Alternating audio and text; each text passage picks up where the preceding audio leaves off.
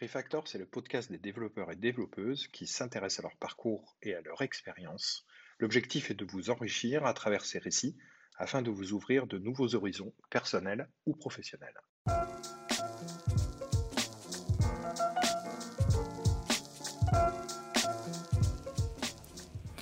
Donc aujourd'hui, j'ai la chance d'accueillir dans ce nouvel épisode de Refactor Podcast euh, Eric Tex. Euh, Eric est un développeur informatique senior euh, montpelliérain. Eric, bonjour. Salut Pierre. On se connaît euh, déjà depuis, je pense, depuis pas mal de temps. J'ai regardé sur LinkedIn, on a plus, d'une centaine de, personnes à qui on est, avec qui on est, on est connecté. toi et moi, on est un petit peu des, des, vieux de la vieille, de la tech. toi, toi encore plus que moi dans la technologie sur Montpellier. Euh, un vrai Montpelliérain, un vrai dev senior. Euh, je suis très content de t'avoir aujourd'hui dans de faire un petit peu euh, participer nos auditeurs à, te découvrir un petit peu plus. déjà, pour remettre un petit peu dans le contexte, master en, 92. Ouais, 92. C'est-à-dire qu'il y a un peu plus de, un peu presque pas loin de 30 ans, 25 ans. Ah exactement. Bien tapé. Exactement. Ça ne rajeunit pas. Ouais. Combien de langages de programmation euh, finalement euh, différents euh, depuis 25 ans? Fidèles ou plein, plein, plein, plein et tu les comptes plus quoi? Alors, je les ai pas comptés. J'ai été fidèle très très longtemps à Java. Dès que Java est arrivé comme langage de programmation, j'ai commencé aussi par l'assembleur parce que le master que j'ai fait, c'était un, un, master en informatique industrielle, donc embarqué en fait à l'origine. Je suis venu au, dev euh, bah, par rapport à la première société dans laquelle j'ai été embauché, où j'ai commencé par de l'électronique et très rapidement j'ai migré euh, sur du développement euh, soft pur. Mais à l'époque, c'était du DOS. Ça ne nous rajeunit pas du tout. Donc tu es passé... toi, tu fais partie de ces profils, et j'en ai rencontré quelques-uns, qui ont démarré d'abord par... enfin, qui ont, une formation plutôt électronique, mhm. et qui à un moment donné se sont rendus compte que Bon, l'électronique c'était bien, mais, euh, mais le, côté, euh, le côté informatique autour de l'électronique c'était bien, mais mieux quoi finalement. Alors, ça s'est passé un peu comme ça ou c'est euh, Je pense que c'était une opportunité. C'est-à-dire qu'effectivement, c'était une société qui au départ avait des produits purement électroniques et avec de l'informatique embarquée. mais le, cycle de vie de l'électronique et de l'informatique embarquée n'est pas du tout le même que du pur logiciel. C'est-à-dire c'est beaucoup plus long. C'est même des fois très long entre les protos, les, euh, les semi-séries. Euh. Et en fait, moi, ce qui m'a plu tout de suite dans l'informatique pure, et c'est pour ça que j'ai plongé dedans, c'est justement ce cycle d'avis très rapide, c'est-à-dire de l'idée à on met en place et on déploie auprès de nos clients par rapport à l'électronique. Voilà. Des résultats, euh, des résultats beaucoup plus rapides finalement. Exactement, tout à fait.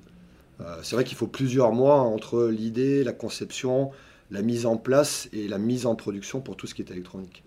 Euh, tu as commencé euh, avec du, avec du Delphi, du C, du C++, euh, des langages assez bas niveau, avec une entreprise qui s'appelle ESI à Montpellier, donc qui est, qui connue dans, le, dans, les systèmes de gestion de files d'attente, de tickets, de choses comme ça, et qui a évolué, qui est, qui est, qui est une entreprise qui a, bah, qui a 25 ans, 30 ans hein, finalement. Euh, et alors c'est assez marrant parce qu'en fait c'est une entreprise dans laquelle tu as, fait, as eu deux expériences. Une première mm. au tout début et tu es revenu par la suite en fait. Euh, et j'imagine qu'entre ces deux périodes il y a, y, a, y a, deux boîtes différentes avec euh, deux, des technos différentes, des, des softs différents, des gens différents, etc. C'est assez intéressant de revenir dans une boîte. C'est pas, pas quelque chose qu'on voit couramment en fait. Tout à fait. Bah, c'est une histoire de cœur avec ES2I Media Accueil. Hein. Forcément, c'était ma première société euh, dans laquelle j'ai travaillé. Quand j'y suis arrivé, j'étais la septième personne. Oui, on travaillait dans les garages. Euh, il y, a deux, il y a le PDG et le DG, et chacun avait un garage, et on travaillait dans les garages. Et être dans une société à très petite taille qui démarre, elle avait quelques années, c'est euh, une expérience hyper enrichissante parce que finalement on fait tout on, développe, on support, on est au support des clients, on fait le café, on balaye. Et euh, donc dans cette première partie de 8 ans, je suis arrivé, donc j'étais la septième personne, j'en suis parti, euh, je crois qu'on devait être à peu près 45. Voilà. Et j'en suis parti très clairement parce qu'à cette époque-là, j'avais fait quelques tests, j'avais lu beaucoup de choses et je me disais, arrêtons de faire du client lourd, c'est trop compliqué à déployer. Allons vers les technologies web. Et c'est vrai qu'on avait déjà, c'est tout un progiciel assez complexe avec beaucoup de modules, et il fallait tout réécrire. Et en termes d'investissement, la société, enfin moi j'ai compris la décision de la direction de dire, bah non, on peut pas. Et en fait, j'y suis parti, je suis parti à cause de ça, parce que je me disais, le web c'est l'avenir, et il faut y aller. quoi. Et puis, et puis Tournant qu'ils ont pris par la suite. Hein. Peut-être six, mois, un an après. Ouais, bien sûr. Et, euh, et, voilà, et quand ils ont fait le tournant, à un moment, ils avaient besoin de quelqu'un qui avait une certaine expérience, euh, parce qu'ils rencontraient quelques difficultés. Euh, et moi, à cette époque-là, je crois que je finissais Soamai, euh, qui était une start-up qui, qui, avait quelques difficultés. Et, donc voilà, j'en ai parlé à mes anciens collègues que j'envoyais régulièrement. Ils m'ont dit, bah, écoute, pourquoi pas? C'est vrai qu'on a besoin de quelqu'un avec une certaine expertise technique là-dedans. Donc si tu veux revenir, avec plaisir. Et tu es revenu finalement au moment où ils avaient démarré leur bascule vers, vers du web. Exactement. Pendant que toi, tu avais fait cette bascule professionnellement parlant. Tout à fait. Ils avaient déjà quelque chose en production hein, euh, quand je suis revenu. C'est assez, assez, intéressant parce que euh, finalement, euh, il y a beaucoup de, développeurs qui sont dans des situations comme ça. C'est-à-dire que tu arrives dans une entreprise, toi, tu as passé du temps, donc vous avez créé un legacy, tu crées de la dette technique, forcément. Hein, tu restes 8-10 ans dans une boîte. Ça évolue, tu passes de 8 à 40. et puis à un moment donné, il faut décider de changer.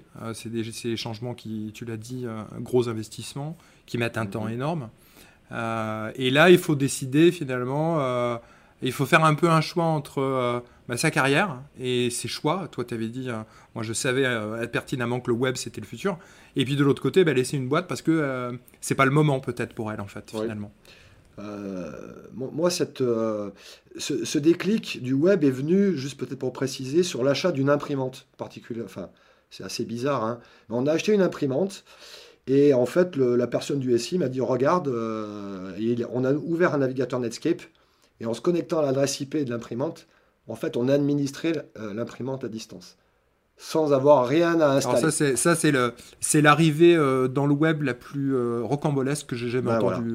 Tu vois, le truc de, d'être passionné par le web, par une interface d'admin d'imprimante, mhm. qu'il faut quand même l'avouer, sont la plupart du temps quand même. Je pense qu'on n'a jamais vu des UI UX pire que ce genre de, site-là, on est d'accord. Je, suis, d'accord. Euh, même les sites, je sais même pas si certains n'étaient pas développés directement en C ou en C++, tu vois, parce que euh, ça devait être les gars qui faisaient les drivers des imprimantes, tu vois. Oui, oui non, mais tout à fait. Et donc, tu arrivé à, te dire, euh, mais c'est génial, c'est ça qu'il faut faire? Ben oui, parce que parce qu'avant, on installait un soft d'administration sur les postes. Et nous, c'était la problématique qu'on avait avec notre progiciel et les clients lourds, c'est-à-dire qu'on arrivait chez les clients et on passait sur tous les postes et on a installé tous les modules un par un avec des disques. On-premise, on-premise, on-premise, on-premise, quoi. Sur, sur les machines. Ouais. Tout à fait. Et une galère à administrer, une galère à mettre à jour. Exactement, complètement, tout à fait. Donc c'était quand même assez précurseur ça, parce que euh, c'était tout début 2000. Ouais, un peu avant tout début 2000, en France. Euh, enfin bon, euh, pour ceux qui s'en souviennent, je ne sais pas si on a des générations Y, Z dans notre audience, mais euh, technologie web, ça voulait dire quoi? Il y, avait du, il y avait du PHP qui devait être dans sa version 2 ou 3, euh, ou 4, même ouais, 2 ou 3, il devait y avoir des vieux Linux. Euh, il y avait de l'ASP.NET, les premières versions, etc. il y avait du XML, c'était les bons moments où il y avait du Flash, du Flex. Des applets et Des applets Java encore, ouais. Mm. Ça, ça, restait encore assez sexy tout ça. Mm. Euh, c'était un monde merveilleux quand même. Tu regardes tout ça avec, euh, avec euh, quoi Avec nostalgie, avec. tu te dis, il y avait quand même des trucs assez, assez sympas, ou il y avait des trucs quand même assez dégueux aussi. Alors, c'est sûr qu'aujourd'hui, on peut dire c'est dégueu, bien sûr, par rapport à ce qu'on fait aujourd'hui. à l'époque, moi, je trouvais ça génial. Moi, je trouvais ça. Quel, quel langage t'a particulièrement séduit, où tu t'es dit, waouh? Enfin, moi, j'ai je, déjà à peu près la réponse, je pense. on trahira pas le côté javaïste, on va le mmh. dire. Euh, je pense que c'est Java qui t'a quand même beaucoup séduit là-dedans, comme langage à tout faire. À ce moment-là? Ouais. Oui, tout à fait. J'avais fait un document d'ailleurs interne à ES2I Media Accueil euh, pour euh, promouvoir le fait de passer en technologie web. mais aussi de dire, ben, moi je pense que c'est Java, donc c'était à l'époque les servlettes et les JSP, même peut-être que servlettes d'ailleurs en 99, je ne sais pas s'il y avait déjà les JSP, et j'avais dit, ben, c'est là-dessus qu'il faut aller, parce que ce qui m'a séduit dans Java, ah bon, c'est le côté objet, mais le côté où je sentais qu'il y avait l'open source commençait sur ce langage-là. Alors que j'avais l'impression que le monde Microsoft avec ASP.NET, enfin .NET pardon, lui était beaucoup plus fermé. Voilà, c'est le côté ouvert qui m'a beaucoup plu en fait. Euh, c'est tout à fait exact. Microsoft euh, n'a pas toujours été euh, pro open source pour ceux qui nous écoutent et, qui ont, et qui, ont, qui ont moins de 20 ans ou 25 ans. Euh, Steve Ballmer qui disait quand même en 95 euh, Linux est un cancer. Mhm. Euh, aujourd'hui, on voit que les dernières versions de Windows vont être compatibles avec un cœur Linux, avec tout un terminal qui sera entièrement compatible POSIX ou tout ce qui est Linux, etc. Ils ont GitHub. Euh, et c'est, euh, ils ont Visual Studio, euh, Studio Code qui est en mm. open source, etc., etc. Donc ils sont à fond là-dessus. Mais c'est un virage radical par rapport à ce qu'il y avait il y a, mm. a 20-25 ans. tu as été aussi du coup javaïste et un des fondateurs du Java User Group. Alors sur Montpellier, c'est ça que je sais pas. Sur Montpellier au niveau au, niveau national. Hein, non, non, au niveau au niveau Montpellier. Au niveau Montpellier. Euh, c'est une belle histoire, ça. Hein. Euh, j'étais à ES2I Média Accueil, d'ailleurs. Et puis, euh, je voyais que le, le, nombre de technologies ou de frameworks, librairies qui émergeaient était de plus en plus important, et de plus en plus rapide. Moi, à l'époque, j'étais responsable de la R&D, d'ailleurs, à ES2I Média Accueil. Et donc, il y a une problématique que je me posais quasiment tous les jours. Je lisais des articles, je lisais plein de choses, mais de dire comment on fait nos choix aujourd'hui c'est-à-dire, on engage une société avec un certain nombre de risques, mais qui me semblait nécessaire pour euh, éviter du legacy, pour avancer plus vite, euh, pour plein de, raisons. Et comment on fait ces choix-là? Et en fait, euh, j'avais une personne qui était en régie à la société, qui est la femme de Olivier Nouvier, que tu connais très bien. Oui. Et je lui dis, mais comment Olivier fait? Je connaissais à peine Olivier d'ailleurs à l'époque. Et elle me dit, bah, écoute, ça tombe, c'est marrant parce que Olivier est en train de se poser la même question avec des amis de son côté. De son côté. De son côté. Et euh, bah, je lui en parle. Et on a fait un apéro un soir dans un pub euh, à Montpellier. On était. Euh, ça démarre toujours comme ça, ces trucs de. voilà, il faut, il faut le dire. Ça démarre quand même toujours par un apéro. Exactement, tout à fait. c'est le côté convivial de la chose. Et puis, bah, cet apéro, il y avait Arnaud, que tu connais très bien. Arnaud Castelfort. Frédéric Demoulin, Nicolas, enfin. Voilà, on était 7-8 et effectivement, on s'est dit, ben, on a besoin de partager et le partage, c'est la meilleure façon pour nous euh, de, de... mitiger ces risques finalement, d'en parler, de, de, les identifier, d'échanger autour de ces risques et éventuellement de trouver des solutions. Ça dépendait de, de l'heure avancée de la soirée ou pas. Ça voilà. être des solutions comme d'autres problèmes, on est d'accord. Il faut se méfier des choses qui sont dites en fin de soirée. C'est pas, Exactement. On ne connaît pas toujours la véracité des choses. Et Mais le Java User Group de Montpellier est né comme ça en fait. Exactement, tout à fait. On, a, on a décidé de, partir sur le Java User Group parce que Sun avait mis en place les, les jugs euh, au niveau mondial, donc ça, ça nous faisait une sorte d'aura, une, enfin, une certaine reconnaissance de ce qu'on était en train de créer. Quoi. C'était assez récent euh, la création des, des jugs d'ailleurs euh, par Sun à l'époque, hein, il me semble. Hein. C'était pas, c'était, c'était pas super super vieux. En tout cas, c'était très développé à l'international. Oui. Et on était un petit peu en retard peut-être. On était un peu en retard, je pense. Enfin, j'ai pas le nombre de jugs qu'il y avait euh, sur la France. Il y avait déjà celui de Paris, hein, je pense. Mais c'est vrai que c'était pas, il n'y avait pas autant de user group qu'il y a aujourd'hui. Aujourd'hui, on a un foison dans toutes les technos, dans toutes les choses. et, et, pour autant, c'est pas parce qu'on s'appelait Java User Group qu'on était euh, Java centrique. En fait, l'idée c'était de tout voir, que ce soit. Oui, oui, oui, parce que j'en ai discuté, je crois aussi avec Agnès Crepet, euh, avec pour laquelle avec laquelle on a fait un, refactor, et, euh, et effectivement, je pense que c'était plus un melting pot de plein de, toutes les dernières un petit peu techno, parce qu'après ça a parlé Play Framework, mm. très vite ça a parlé aussi Scala, j'imagine, etc., etc. Mm. Donc en fait, c'était aussi un outil qui vous permettait de faire de la veille finalement sur les dernières technos. Voilà, en se reposant sur les expériences des, des gens qui venaient, euh, qui venaient parler en fait. C'était ça l'idée. Et puis de se rencontrer en termes de réseau local, euh, physiquement, euh, plutôt que de rencontrer des gens à travers des réseaux virtuels, c'est quand même plus sympa. Il y avait toujours le petit apéro à la fin aussi. voilà, donc, ouais, mais de se faire des potes parce que 25 ans après, finalement, tout ce beau monde se, se- est, est- est encore là Oui. euh, et, euh, et, et se- et continue à, se, à, se, à être connecté, euh, à être au réseau, à s'intéresser à d'autres choses et se rendre compte de manière différente, etc. C'était les premiers meet-up en fait finalement. C'était les, c'était premiers meet-up, tout à fait. Voilà. Ouais. Et puis le but, c'était effectivement d'augmenter le, le- le- le niveau global de la région, en tout cas d'y participer, en se disant, bah, si on a des meilleurs devs, parce qu'ils font des meilleurs choix, bah, il y aura des sociétés qui vont grandir plus vite, il y aura plus d'emplois. Enfin, quelque part, il y a, y a ça aussi à travers la création de cette jeu. Quoi. Tout à fait. Tout à fait. Et d'ailleurs, les premiers euh, développeurs arrivant dans une région, euh, très souvent, demandent euh, euh, quels sont les meet-up intéressants, quelles sont les rencontres, quelle, quelle communauté, dans quelle communauté je dois me mettre. Euh, on a notre communauté Slack de Montpellier. On a voilà, on- il y a- il y, a un peu tout cet écosystème avec différents outils en fonction des modes, en fonction des époques, qui, euh, qui qui fait un environnement et un contexte agréable pour les gens qui, euh, qui nous rejoignent, qui fait que Montpellier est d'ailleurs assez, j'ai envie de dire, très dynamique sur le plan soft. Mm.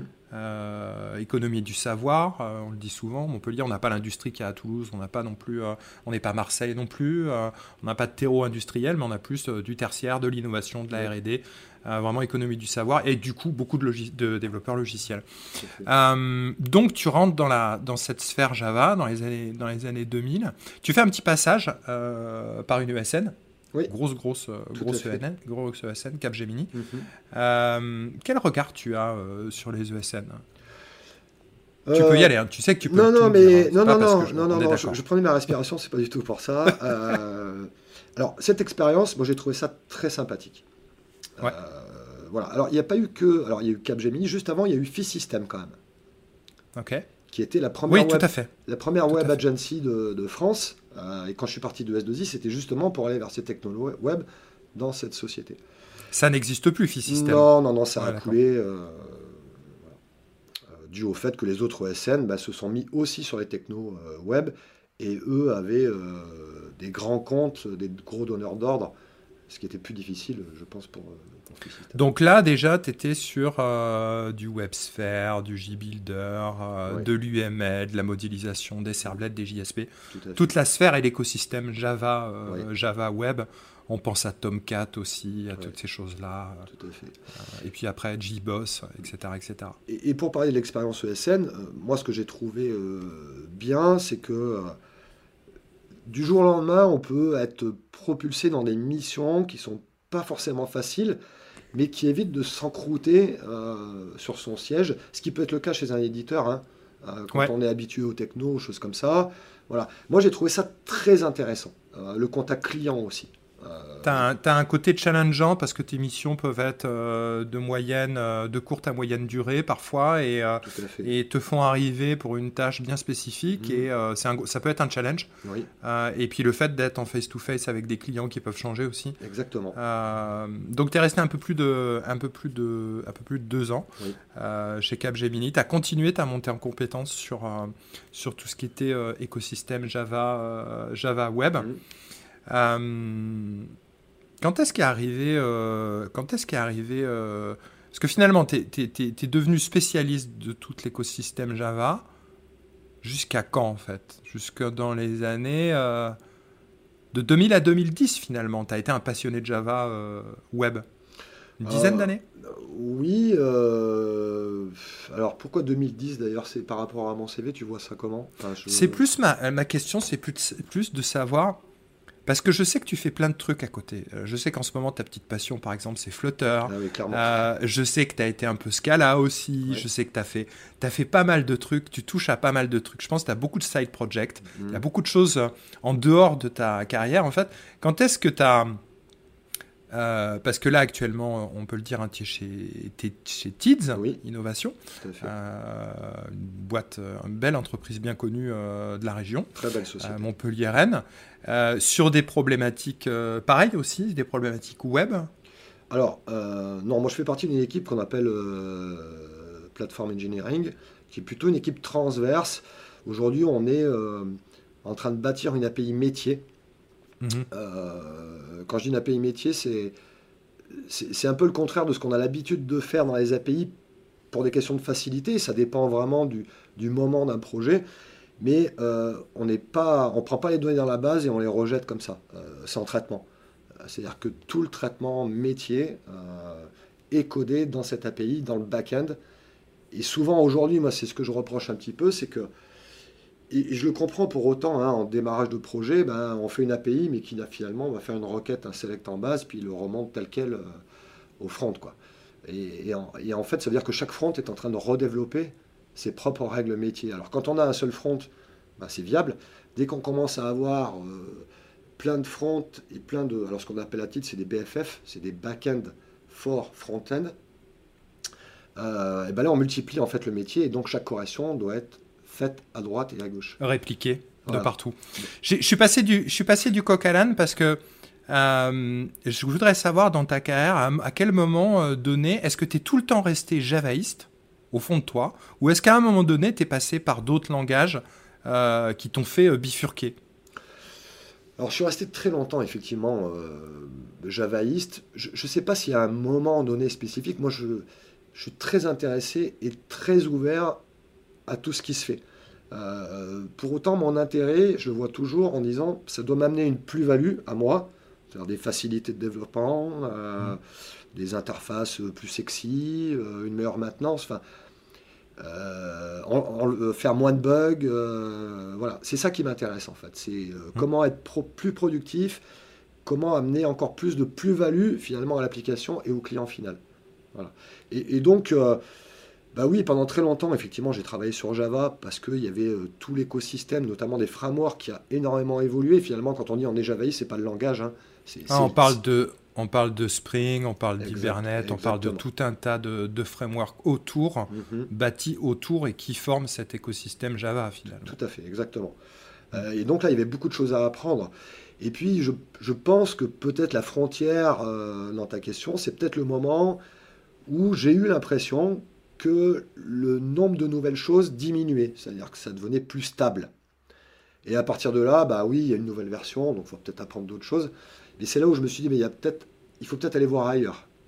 C'est là où tu as commencé à aussi travailler un peu sur le front avec de l'Angular, où tu as commencé à voir du GraphQL, à commencer à t'intéresser un peu à ce qui était mobile, avec de l'Android, du Kotlin, des choses comme ça. C'est-à-dire à commencer à, aller un petit peu dans les à côté finalement, que tu connaissais pas forcément. Oui, alors euh, j'ai effectivement énormément fait de back-end, mais toujours très très intéressé par le front. La, deuxième conférence d'ailleurs du Jug dont on parlait tout à l'heure, euh, j'ai donné un talk sur Android euh, c'était la version 1.4, je crois, d'Android, euh, donc on en, est loin. Hein. Effectivement, bah, alors j'aime bien le front-end, euh, et ça rejoint ce que je disais tout à l'heure, parce que là, pour le coup, c'est très très visible et très rapide de proposer quelque chose à un utilisateur. ça revient à ce que tu as dit exactement tout à l'heure, en fait, d'avoir des résultats le, plus vite possible, en fait. Voilà, tout à fait. Et, et, ça, ça m'intéresse effectivement énormément. Et le mobile, tu parlais de Flutter, c'est vrai qu'en ce moment, c'est ma grosse passion je, développe presque tous les soirs jusqu'à 2h du matin euh, pour, euh, sur une appli euh, Flutter. Quoi. C'est incroyable. Tu me, c'est incroyable. Je, regarde un petit peu toutes tes expériences. Bon, tu es revenu chez. après ton expérience chez Capgemini, puis chez Slowmy, et ensuite tu es revenu chez ES2I. je voulais passer un petit peu, parce qu'il y a une grosse partie aussi, une, une, belle partie de ta carrière que tu as fait chez ITK. Oui. Euh, qui est une. Euh, tu peux nous en parler un, petit peu plus parce que je pense que ça a été une, partie importante pour toi aussi. Oui, oui. Alors, ITK, c'est un éditeur euh, de logiciels qui est aujourd'hui à Cap Alpha sur Montpellier, donc côté Jacou Clapier, et qui est spécialisé dans les logiciels de prédiction agronomique. ils font des logiciels qui qui vont détecter le stress hydrique de la vigne, par exemple. Il faut savoir que la vigne, pour faire du bon vin, il faut la stresser euh, d'un point de vue hydrique. Euh, mais pour autant, si on veut faire plus de volume, ben, on met un peu plus d'eau et on aura du vin un peu moins bonne qualité. Donc, suivant euh, les domaines, ben, ils vont, quand ils peuvent arroser, hein, tous les domaines ne peuvent pas arroser. voilà. Ça va aussi, par exemple, savoir quand mettre les produits phytosanitaires au bon moment. Hmm. Par rapport à la météo, par rapport au, au risque de maladie. Donc c'est une euh, aide à... C'est euh, de la business intelligence ou de l'aide euh, décisionnelle pour les agriculteurs d'une manière générale. Exactement. Pour l'agriculture. Tout à fait. Pour l'agriculture de façon générale et aussi pour l'élevage maintenant. puisqu'il y a quelques années, ITK a racheté une société de, de Rennes qui s'appelle Medria et qui en fait pose des capteurs sur les vaches à la fois pour le velage et pour l'état de santé des vaches de façon globale. Alors ça m'interpelle parce que euh, tu passes de la gestion des files d'attente, système de ticketing, etc., à différents autres clients, à une web agency. Et là, tu te retrouves dans le domaine de l'agriculture. Mhm. Euh, un informaticien, il doit être capable comme ça, de, passe-moi l'expression, de sauter euh, du champ de blé à l'âne, du coq à l'âne, de, de, changer de domaine et d'industrie comme ça assez facilement. Alors, et qu'est-ce que ça fait sur un, vu de ton point de vue, de ton regard? Moi, je pense qu'il peut y avoir des spécialistes métiers, euh, mais qui vont, à mon avis, plutôt être dans, des rôles de, type fonctionnel. Voilà, fonctionnel. Voilà. Moi, moi je, et pour autant, euh, moi, je pense, c'est mon avis, hein, qu'un développeur doit s'intéresser au métier. C'est-à-dire, je pense qu'on ne peut pas euh, développer quelque chose de façon correcte si uniquement on s'appuie sur la technique. Voilà. Faut... C'est-à-dire en fait en faisant complètement abstraction du métier, en disant je code pour coder. Voilà. Si, Mais je ne sais même pas pour qui ni quoi l'utilise. Quoi. Exactement. C'est impossible. Moi, enfin, c'est impossible. C'est ma vision aujourd'hui. C'est moi, je pense qu'il faut vraiment s'intéresser. Euh, D'abord, parce que c'est plus intéressant personnellement, et parce que du coup, on, est capable de, réagir et de se poser les bonnes questions. Enfin, le, code, pour moi, c'est un outil en fait. Hein. Euh, on est des artisans. Euh, on a des outils qui sont les langages, les frameworks, mais pour autant, on développe pour une finalité. Euh, si on n'a pas compris la finalité de ce qu'on est en train de faire, on a beau avoir les bons outils, eh ben je pense qu'on fait des mauvaises choses.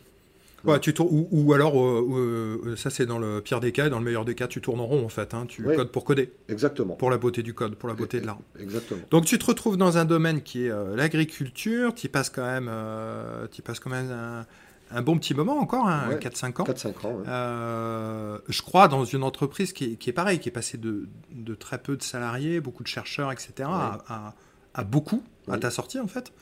Euh, donc tu as, à chaque fois connu cette euh, sorte de croissance très rapide dans les boîtes, j'ai l'impression? Alors très souvent, euh, à, part, peut-être quelques petites exceptions, euh, c'est ce... En tout cas, je vois pour euh, S2I, pour ITK, c'était mm. vraiment des expériences de d'assez forte croissance. Comment on le vit en tant que, en tant que parce que tu as dû du coup voir te, retrouver d'une équipe dans l'informatique, vous étiez 2-3 à, à, 5 ou 10, etc. en, 2, 3, 4 ans. Il y a les avant, il y a les après, il y a ceux qui étaient à la première génération, ceux qui étaient à la deuxième.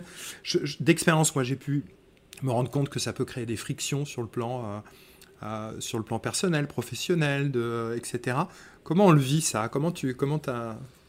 Alors, tu, as complètement raison dans, ce que tu disais. Euh, ce qui est très intéressant dans, ce type d'opération, c'est justement le changement, mais qui est un vrai inconfort. c'est ce que tu disais, les premières générations ont tendance à se référer au passé en disant ben, quand on était trois, on faisait ça. Qui freinent finalement. et, qui freinent, voilà. Euh, il y a les nouveaux qui arrivent, qui arrivent avec leurs expériences euh, passées, avec des façons de fonctionner, peut-être dans des, sociétés à taille similaire. Et, euh, et, en fait, la société doit s'adapter. je ne parle pas d'ailleurs en termes d'adaptation technologique, mais là en termes de humain, humain organisationnel, management, de process, de voilà. Et, et c'est ça qui souvent crée de la friction parce qu'effectivement, on a toujours tendance à se réfugier dans ce qu'on connaît, et on a tendance toujours un peu à refuser des nouvelles façons de faire. Euh, typiquement, euh, la gestion des congés dans une société à 4 développeurs, ben, on se met autour d'une table, euh, qui part en août, combien de temps tu pars.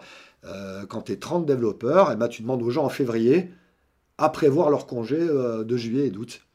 Et tu, leur, dois les accepter en mars. Enfin, voilà. et ça, bien sûr, au départ, c'est refusé. Il y a, il y a beaucoup de, de, de, de, façon cool de, gérer, de dire bah, tu peux prendre un congé au dernier moment. Quand tu es 30, c'est plus pareil. Enfin, voilà. Il y a toute une organisation qui est différente.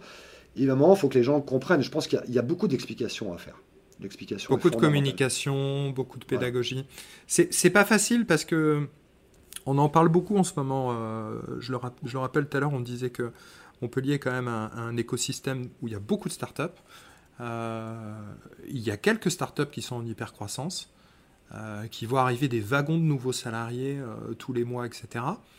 Euh, et c'est quelque chose de très difficile à, passer en termes de cap, euh, cette hypercroissance, euh, parce que tu peux faire de la casse sociale, parce que tu peux perdre tes valeurs en chemin aussi en, en tant qu'entreprise. Donc il faut aussi avoir un capitaine qui est quand même assez arrimé sur ses valeurs, sur sa vision. Tous les PDG ne le sont pas. c'est pas fort. Le PDG à un moment X peut ne plus être le bon PDG à un moment donné X plus 1 parce que la boîte est passée euh, de 30 à 150 et que c'est plus la bonne personne. Euh, parce que là, maintenant, chez TITS, qui est donc du coup une boîte d'envergure vraiment internationale, grosse, très grosse. Euh, je crois qu'en dans l'équipe de dev, vous n'êtes pas loin d'une, sur Montpellier, quasi, quasi une centaine, voire peut-être un peu plus. Hein. Ouais. Et c'est la très grosse boîte internationale, énorme chiffre d'affaires, etc., etc. Donc tu as vécu un petit peu toutes les typologies de boîtes. Oui. C'est quoi euh, un écosystème qui, où euh, Eric Tex, il est bien en fait finalement? Maintenant que tu as, ton recul sur ta carrière et puis que tu as évolué entre ce que tu étais il y, a, il y, a, 20 ans, ce que tu es aujourd'hui? Ou alors tu peux t'adapter finalement, maintenant tu es devenu un, un, Jedi et tu sais t'adapter avec euh, ta force? Et ton charisme. alors je sais m'adapter, ça c'est sûr. Qu'est-ce que tu préfères alors peut-être plutôt? Rester dans cette zone d'inconfort qui est du changement, qui est du piquant, qui est du challenge? Ouais, je, trouve que, la, que, être dans une zone d'inconfort, c'est très intéressant. Euh, hmm. Je pense que c'est. On, pourrait dire d'ailleurs que c'est un défaut, mais je, je n'aime.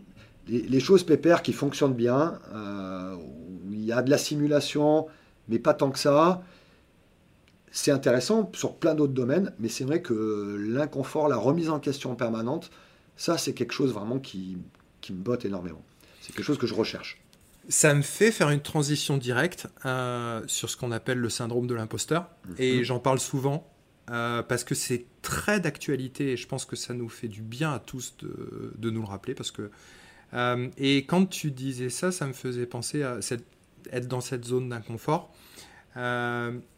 Justement, quand on se sent un petit peu dans cette zone d'inconfort et qu'on ressent finalement ce syndrome de l'imposteur, euh, généralement, ça fait mal, mais c'est là que ça fait du bien. C'est-à-dire qu'en fait, c'est là qu'on progresse, en fait.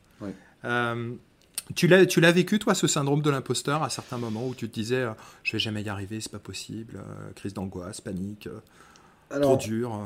Oui, si tu permets, je vais faire un peu de, de philosophie. Je vais citer Socrate qui disait Je ne sais qu'une chose, c'est que je ne sais rien. Euh, et, en fait, si on détaille un peu cette phrase, euh, on essaie de la comprendre, euh, je pense que la, prise de conscience de, sa propre ignorance, c'est la seule façon, en fait, d'acquérir un nouveau savoir. Quand on est sûr de savoir quelque chose, ben on est fermé complètement et ça reste quelque part une croyance. C'est d'autant plus vrai en informatique où on est dans un écosystème qui est hyper mouvant. C'est-à-dire quelque chose de vrai, entre guillemets, à un moment donné, n'est plus vrai à l'autre. Donc effectivement, que ce soit un changement de société ou attaquer, euh, euh, utiliser un, nouveau framework, ça met dans une zone d'inconfort sur lequel on est ignorant et, ce n'est pas un souci. Euh, maintenant, et c'est normal. Et c'est normal. moi, je pense que c'est même sain. Maintenant, le syndrome de l'imposteur, c'est aussi souvent une, pression qu'on se met par rapport aux attentes de nos collègues. C'est-à-dire qu'on soit ignorant dans des domaines c'est pas un problème. Je pense qu'il faut savoir dire, bah, je ne sais pas, ou je sais très peu. Mais c'est vrai que le syndrome de l'imposteur, c'est vraiment ses, pensées. Il a telle attente, il pense que je suis super bon là-dedans, et en fait, j'ai du mal à lui dire que finalement j'ai des lacunes et que j'ai encore plein de choses à apprendre. Je pense que le syndrome de l'imposteur, il est là. Donc moi, j'ai eu bien sûr des zones d'inconfort. Est-ce qu'à un moment, je me suis dit, euh, il y a telle attente et je suis pas bien parce que je pense qu'il a telle attente et j'arrive pas à y répondre. Certainement, à certains moments, en tout cas il y a quelques années, là aujourd'hui c'est plus le cas.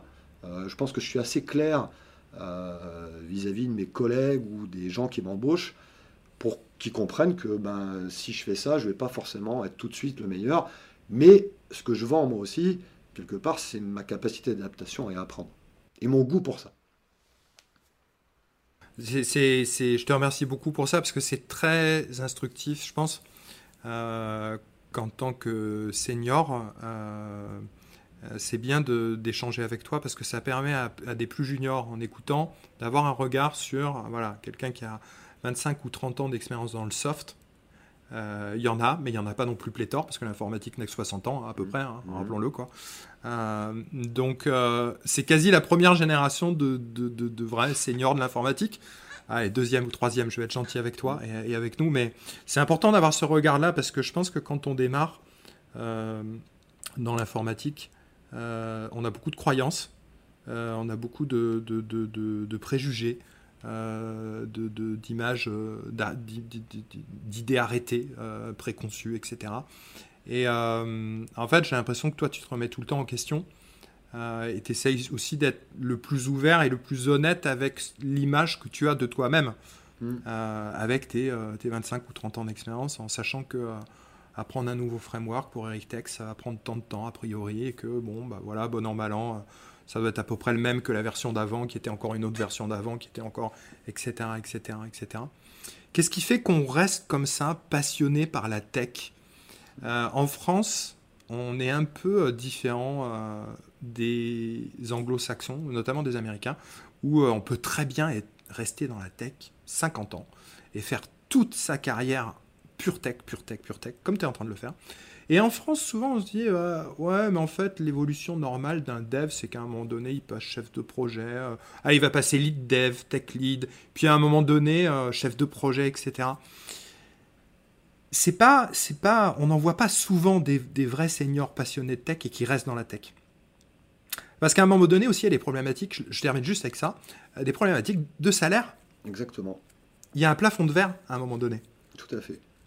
On peut en parler de ça parce que je pense que c'est important. Euh, alors plusieurs choses euh, pour réagir à, ta question. Euh, j'ai été aussi responsable, enfin j'ai oscillé beaucoup entre développeur pur et CTO entre guillemets, terme, terme, à la mode. je suis toujours avec un peu plus de management. Ah, avec, plus de, management. Et je suis souvent revenu d'ailleurs de euh, manager à la tech. Euh, d'abord parce que c'est plus facile, la tech, il faut quand même le savoir. C'est beaucoup plus compliqué de manager des gens, des équipes, euh, parce qu'on se retrouve entre les attentes de la direction, les attentes des devs. Il faut arriver à, faire un mix de tout ça. Et parce que l'humain est, unique et que bah, quand tu gères 30 personnes, c'est 30 personnes uniques que tu as en face de toi. T'es pas le premier à me dire ça hein, et à avoir fait ce, à être passé par un, du, management à un moment donné à dire oula, attends, c'est un vrai merdier, je reviens à la tech. Non, non, c'est vrai, t'es pas le premier. Oui, oui, non, non, mais euh, ça, c'est une Donc, tu as, fait ces, tu as fait ces passages dans ta carrière, tu en as fait un ou deux, aller-retour en management, vers la tech, etc. Euh, et qu'est-ce qui a fait que du coup, tu es resté dans la tech? Et, euh, et, la deuxième question, c'est vrai que c'est plus compliqué de rester senior dans la tech pour les problématiques salariales parce que on va payer plus. Aux États-Unis, on paye plus les techs que les managers. En France, on paye plus les managers que les techs. Mm. Excuse-moi, je mets les pieds dans le plat. Non, non, mais oui, tout à fait. Euh, et d'ailleurs, quand je suis passé de, manager et que je suis revenu dev, même dev senior, la plupart du temps, j'ai fait des baisses de salaire. C'est incroyable quelque part. Oui, alors, euh, bon, après, c'est peut-être une philosophie de vie. Euh, moi, je ne suis pas à la recherche du meilleur salaire. sinon, je serais peut-être ailleurs qu'à Montpellier. Déjà, ça, c'est la première chose. Moi, j'adore Montpellier, le soleil, euh, les gens, la, façon dont on vit. Euh, donc, j'ai jamais eu envie de changer. Euh, la tech, c'est aussi une passion. Je pense que c'est quand même en train de changer avec justement, tu parlais de l'écosystème de Montpellier. Je ne dis pas que c'est toutes les sociétés, mais aujourd'hui, la valorisation d'un dev, même s'il n'est pas chef de projet, elle se fait certainement de mieux en mieux. En tout cas, c'est ma vision. D'accord. Et, et l'autre chose dont je, que je voulais parler, euh, c'est que souvent, je, pense que les Français ont un peu peur des devs seniors. Euh, parce qu'ils ont un peu peur des gens qui connaissent des choses, mais qui veulent rester dans ces choses-là. C'est-à-dire des gens, d'autant plus avec l'âge, on sait qu'on devient de plus en plus obtus. Et, euh, et, en fait, moi je pense que les sociétés sont ouvertes à avoir des gens, même de mon âge, aujourd'hui j'ai 52 ans, mais à partir du moment où ils sentent que la personne, elle va pouvoir s'adapter dans un milieu de jeunes qui évolue vite avec des nouveaux frameworks. C'est ça qui est important. Bien sûr. En fait, c'est donc tu veux dire ça, c'est l'état d'esprit. Voilà. Je, pense qu'en tout cas, quand on arrive à avoir un entretien, si on est ouvert d'esprit, euh, ben ça, se vend facilement. Moi, j'ai jamais rencontré de réticence vis-à-vis de mon âge. Hmm, tout à fait, tout à fait. En revanche, si on se retrouve avec quelqu'un j'ai envie de dire, de, euh, de développeur senior, etc., mais qui est vraiment enfermé dans sa techno et qui ne jure que par elle et qui en tout cas ne voudra vraiment pas euh, changer et, et, vraiment réticente au changement, de toute façon, ça sera pareil avec un junior, ça sera pareil avec n'importe qui. Oui, en fait, pour être informaticien, excusez-moi, euh, on va, là aussi, on va, on va remettre les points sur les i et les barres sur les t, mais il faut être capable de vous adapter, en fait, parce que, Eric l'a rappelé tout à l'heure, mais la technologie change tellement vite euh, que vous serez jamais assis sur un fauteuil en fait. vous êtes assis sur un fauteuil qui va à 150 km/h. Et ça, il faut le faire pendant une bonne partie de votre carrière. il va falloir être capable de changer de fauteuil, de changer de techno, de changer de framework, de vous adapter. Donc ça, c'est quand même super, super important. Oui, oui, euh, complètement d'accord. Enfin, je pense que c'est une des qualités primordiales quand on veut se lancer dans une carrière en informatique, c'est de ne jamais rester sur ses acquis. C'est toujours... ouais, il faut que les gens soient prêts à se dire, vous êtes, votre connaissance et votre savoir n'est pas quelque chose de monolithique et gravé dans le marbre. Vous allez être les propres acteurs de l'évolution de votre propre connaissance. Exactement. Quelque plus qu'on est dans une espèce d'exponentielle mmh. et que l'exponentielle, c'est pas au début qu'elle est la plus grave, mmh. c'est plus à la fin. Exactement. Donc on arrive sur, sur quelque, une exponentiation de la technologie, on le sait, avec la loi de Moore, etc. etc. mais euh, je, plaisante toujours euh, comme ça, mais au bout d'une heure, il y a probablement trois frameworks JavaScript qui se sont créés sur GitHub. Oui, ah oui ça c'est sûr. Donc, euh, et ça, il faut, faut, en être conscient parce que c'est pas facile à vivre. parce que là, je te tire mon chapeau, parce que être développeur senior, on t'entend parler, machin, c'est cool, il a l'air cool, Eric, etc. Mais c'est beaucoup de boulot. C'est beaucoup de boulot. C'est beaucoup de veille. Tu le dis, c'est de la passion, c'est être jusqu'à 2h du matin à écrire un petit peu de Flutter parce que tu te régales. Mhm. Pour pouvoir être capable de remettre en question tes points de vue, tes choix et avoir une vision encore plus large des problématiques que les clients vont te donner. Finalement. Et cette capacité à pouvoir euh, pas être là dans un fauteuil, etc., il faut, il faut être courageux parce que c'est pas facile.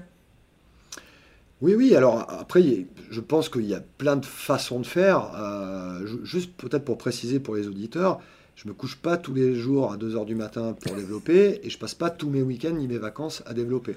J'ai une vie sociale très très riche à côté. Mais c'est vrai que suivant les de temps en temps, de temps en temps, suivant les moments de ma vie, j'ai consacré plus ou moins de temps effectivement à faire des side projects, des, des applis sur Android, sur Flutter, sur, sur du web. À faire de la veille. À faire de la, veille. Complètement. C'est de la veille. Ça fait partie du boulot. Mmh. On, est d'accord. Parce que sinon, tu ne tiens pas. Parce mm. que sinon, tu te retrouves à un moment donné, ben justement, euh, euh, ce développeur euh, que les dont les recruteurs veulent pas trop, finalement, qui est enfermé dans une techno, qui est monolithique, qui n'a pas envie de changer. alors qu'en fait, c'est pas ce métier qu'il faut choisir à ce moment-là. C'est malheureusement pas. Ah, après, je, suis un peu dur. Hein. Non, non, mais oui. Alors après, je, je, je vais mitiger peut-être un peu tes propos, mais je pense qu'il y a il y a plusieurs types de sociétés, plusieurs types de développeurs. C'est-à-dire qu'il y a, bien sûr qu'il y a aussi la place pour ceux qui connaissent bien une techno, qui sont dans une société qui utilise cette techno. Ils risquent par contre juste d'avoir, de rester dans cette société euh, toute leur carrière. Un bon moment. Un bon moment. Ou de devoir trouver une société qui fait exactement la même technologie. Et pour laquelle ils vont être embauchés pour leur expertise. Moi, c'est pas ce que j'avais envie de faire. Donc, pour pouvoir être libre de mes choix, finalement, euh, alors est-ce que c'est la cause ou la conséquence? Mais je, voilà, je, regarde. Tu papillonnes, tu papillonnes un peu partout sur les technos, tu regardes, tu t'informes, tu as les, oreilles grandes ouvertes, etc. Ça serait quoi ton meilleur conseil à, à, donner euh, à des jeunes qui veulent euh, démarrer en informatique ou éventuellement à des gens qui veulent remettre un petit peu le pied à l'étrier Des gens qui, ça serait quoi Des gens qui se sentiraient aussi éventuellement un peu enfermés sur leur techno parce qu'on peut vite se retrouver un peu largué en fait en informatique. Comment remettre le, remettre le wagon, le raccrocher euh, au train là, qui va très vite? Alors, moi je pense que une bonne technique, c'est de se trouver une idée euh, d'un projet, de, choisir une technologie qu'ils ne connaissent pas et d'y aller doucement, de suivre des tutos, de, voilà, et, de, et ça va les remettre en confiance parce que rapidement ils vont pouvoir faire quelque chose, enfin plus ou moins rapidement, euh, et ils vont pouvoir se dire à la fin, bah, tiens, j'ai appris quelque chose. Quoi. Alors bien sûr que c'est des heures à consacrer, hein, c'est plusieurs heures suivant le projet. Euh, ne pas se contenter d'un Hello World, qui est juste le truc facile où en 5 minutes on fait. En fait, on n'a pas du tout appris la technologie. Il n'y a, pas d'acquisition de connaissances à ce moment-là. mais voilà, c'est peut-être ça. c'est dans le faire finalement, oser faire. Il faut faire. Voilà. Déjà pour se redonner confiance, de dire je suis capable de faire autre chose que la technologie ou le langage que j'ai l'habitude de faire. Quoi. Et finalement, c'est pas compliqué. Bien sûr. Tu parlais d'artisanat euh, tout à l'heure. Euh, T'aimes bien ce, côté craftsman, euh, artisan ah, Complètement. vous voyez, tout ce qui était. je me suis très rapidement intéressé à ce qu'on appelait, on en parle moins aujourd'hui, mais ça se fait à travers l'agilité, mais ce qu'on appelle l'extreme programming. tout ce qui est TDD, pair programming et tout ça. Parce que je, trouve personnellement que c'est un très haut gain de, qualité et de productivité. C'est souvent très compliqué à expliquer euh, et à vendre auprès des directions. Mmh. Hein, quand on dit on va passer du temps à écrire des tests automatisés, et on va même le faire à deux, euh, l'un à côté de l'autre, mais vous allez voir, euh, on prend beaucoup moins de temps que si on l'avait fait tout seul. Quoi. C'est, assez compliqué, mais par contre c'est extrêmement intéressant. Quoi. Et tu penses quoi des, des, développeurs? Il y en a aussi et je le rencontre peut-être plus sur des médiors ou des seniors, mais des développeurs qui sont euh, très obtus euh, et, orthodoxes sur les technos ou sur les méthodos. C'est-à-dire des gens qui disent euh, Ah non, mais moi, en dehors de tel type de développement ou de tel méthodo, en dehors de, du, du, du, Scrum pur ou en dehors du DDD ou du TDD pur, moi, je, moi je fais pas quoi, je vais pas dans telle boîte quoi. Tu les connais, ce genre de développeurs. Nos auditeurs les connaissent aussi sûrement. Des gens très, très. Euh, j'utilise pas le, terme de Dupont-Moretti, là, qui a dit Ayatollah, parce que j'aime pas du tout ça, mais très orthodoxe par rapport à leur pensée. Il faut que ça soit euh, l'architecture parfaite, tu vois ce que je veux dire? Euh, Alors, je pense que déjà, ils n'ont pas forcément compris que. tout à l'heure, je parlais de la technologie, et je disais la technologie ou, les méthodos. Hein, c'est les outils. C'est des outils qui sont au service d'un objectif. Euh, de faire des choses parfaites, ça peut être bien à certains moments, en fonction de l'objectif, mais typiquement, le démarrage d'une startup, euh, faire les choses très bien, euh, il y a peu d'intérêt. La startup, elle doit aller vite. Elle doit surtout délivrer très vite. Il faut juste prendre conscience que quand on va très vite, on peut faire des raccourcis, et dans ce cas-là, on se crée de la dette. Il faut en avoir conscience, c'est-à-dire de dire, mais un jour, il faudra la rattraper. Mais mhm. en tout cas, on va répondre à l'objectif du moment, qui est de dire, je dois délivrer très vite une fonctionnalité pour que mon produit se vende. Euh, voilà, faire des choses parfaites en termes d'architecture, pourquoi pas, mais pour une startup, si on passe un an à faire quelque chose qu'on n'a pas vendu le produit, parce qu'on n'a rien sorti finalement, à la mm. fin la startup elle coule et personne n'est gagnant. Donc, euh, voilà. Je, vais revenir un peu là-dessus, mais j'ai l'impression que c'est on, on, reboucle sur le côté adaptable aussi, c'est-à-dire qu'il faut être aussi capable d'être intellectuellement adaptable, c'est-à-dire de comprendre que l'objectif d'une euh, très très grosse boîte n'est pas le même que celui d'une startup qui pourra euh, accepter euh, de réparer quelque chose avec, un, avec une fonction temporaire sur laquelle on sait qu'on va être obligé de refactorer, sans jeu de mots, et de, de, repasser dessus. Mais il faut être adaptable intellectuellement et s'adapter au contexte. Tout à fait. toi, tu as dû le faire plusieurs fois, entre les startups, les boîtes plutôt installées, les boîtes en hypercroissance, les groupes internationaux, etc. etc. C'était pas tout le temps les mêmes attentes, c'est ça? Oui, et puis alors c'est peut-être parce que j'ai eu la chance d'être dans des sociétés, comme tu disais, à forte croissance. Donc la, façon de procéder, la, qualité que tu mets, les moyens que tu mets à la fois à développer, à déployer, ne sont pas les mêmes euh, suivant le stade euh, de croissance de la société. Donc en fait, en fait j'ai tout vu. Euh, j'ai vu à zéro test, à bah, il faut absolument faire des tests, à on collabore à plusieurs sur le même projet. Mes premières expériences, j'étais tout seul à produire sur un seul projet. Il n'y a d'ailleurs pas de gestionnaire de source à l'époque, hein, quand même. Il hein. faut, relativiser un petit peu. Hein. On le rappelle. il y a peut-être SVN ou. Ah non, non, quand j'ai commencé, tu sauvegardais sur tes disquettes. Git commit disquette. Euh, et tu as retrouvé des patterns dans ces entreprises en croissance, justement, des, des momentum où, euh, tiens, bah, tiens, je reconnais, euh, dans, l'autre boîte, ils sont à peu près à, tel niveau de croissance, à tel... tu des patterns d'évolution et de développement d'entreprise. Alors, des patterns peut-être, mais pas dans l'application forcément des, des, des process, euh, puisque l'idée, moi, quand j'arrivais dans les sociétés, c'était aussi d'apporter finalement toute mon expérience sur la façon de faire en fonction du, du stade de croissance de la société dans laquelle j'arrivais. Tout à fait. Euh, donc il n'y avait pas cette phase d'apprentissage de dire bah, arrêtons de faire des choses à la main, on ne build pas un binaire qu'on va déployer sur un poste de dev, on met des machines spécifiques, enfin tout ça, des gestionnaires de tickets, des, tu vois. et c'est d'ailleurs le gros intérêt d'embaucher des gens qui ont déjà une certaine expérience, c'est aussi qu'ils bah, C'est d'en profiter. Exactement. Sinon, il n'y a pas d'intérêt. quoi. Ouais, bien sûr. Bien sûr, voilà. Après, le, le pattern peut-être assez commun, euh, pardon, c'est la difficulté à comprendre qu'il faut changer la façon de, de, gérer les équipes ou les process de qualité. On a, je trouve que le pattern de dire je m'en aperçois trop tard. il, y a, il, y a, déjà des problèmes. En fait, c'est très souvent. Ouais. On reste trop, un peu trop longtemps dans, dans la façon de faire, alors qu'en fait, la société, elle a pris 20 personnes de plus et qu'on ne peut plus tout à fait faire la même chose. Ah, bien sûr, bien sûr. Ouais, en fait, tu, veux juste avertir euh, finalement de te dire, tu arrives souvent dans des boîtes où euh, tu aurais bien aimé qu'on s'aperçoive un tout petit peu plus tôt qu'on était à 180 et qu'on allait prendre le mur en fait. Voilà, c'est ça. Qu'il fallait juste donner un petit coup de volant avant. Il fallait se mettre autour d'une table avec tous les acteurs, euh, tous les devs, et on dit bah, on veut résoudre telle problématique, on peut plus faire comme avant, comment on fait? Si tu avais, j'aime bien, j'aime bien terminer comme ça. si tu avais un, petit conseil à, donner à au Eric qui sortait de son master en 92 euh, pour que ça, la vie lui soit plus facile ou euh, la vie professionnelle ou, un petit conseil pour euh, que tu pourrais rattraper par-ci par-là pour prendre des raccourcis, j'en sais rien. Qu'est-ce que tu lui dirais? Je dirais ne t'énerve pas trop. je me suis, je vais expliquer pourquoi. Hein. Au début de ma carrière, euh, je me suis confronté à des difficultés, notamment dans ma relation avec, euh, avec la direction, qui n'avait pas la même vision que moi. Et euh, j'ai eu du mal, je pense, à, trouver les, les, bons arguments pour faire changer les choses.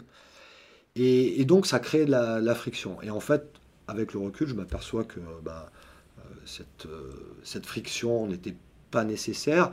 Et qu'en fait aujourd'hui je peux comprendre pourquoi il y a eu ce type de décision euh, à ce moment-là. Et, en fait, et comment tu aurais fait justement euh, Comment tu aurais dû faire à ces, époques-là où pour faire euh, passer tes idées, tes choix, tes avis bah, C'était juste un problème de communication ou c'était un, ou un problème de savoir se mettre à la place du client ou c'était un problème de, de savoir être capable toi aussi de, de bouger tes limites ou d'aller vers un consensus? Alors, peut-être d'aller vers un consensus qui est souvent meilleur euh, que euh, finalement de... Pas de décision du tout. Pas, de décision du tout, par exemple. Euh, ça, effectivement. certainement une meilleure communication, c'est-à-dire prendre en compte le fait que la personne en face de moi n'a pas forcément tous les éléments. C'est-à-dire que moi, je sais peut-être des choses, mais j'arrive pas à verbaliser, ou qui, qui me paraissent être intuitifs et j'en parle pas. voilà, et prendre le temps, en fait. Prendre le temps d'expliquer aux gens. Euh, surtout pour les gens qui ne sont pas du métier, et même pour les gens qui sont du métier d'ailleurs, il faut savoir prendre le temps, euh, convaincre par explication, euh, de dire bah, ça c'est la bonne méthode, et si on ne veut pas prendre le risque de tout faire, bah, je propose quelque chose d'intermédiaire effectivement pour qu'on commence à mesurer des résultats.